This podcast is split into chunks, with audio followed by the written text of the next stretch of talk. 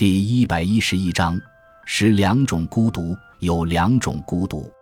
灵魂寻找自己的来源和归宿而不可得，感到自己是茫茫宇宙中的一个没有根据的偶然性，这是绝对的、形而上的、哲学性质的孤独。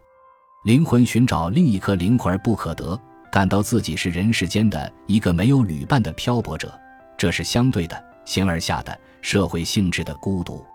前一种孤独使人走向上帝和神圣的爱，或者遁入空门；后一种孤独使人走向他人和人间的爱，或者陷入自恋。一切人间的爱都不能解除形而上的孤独。然而，谁若怀着形而上的孤独，人间的爱在他眼里就有了一种形而上的深度。当他爱一个人时，他心中会充满佛一样的大悲悯，在他所爱的人身上。他又会发现神的影子。感谢您的收听，本集已经播讲完毕。喜欢请订阅专辑，关注主播主页，更多精彩内容等着你。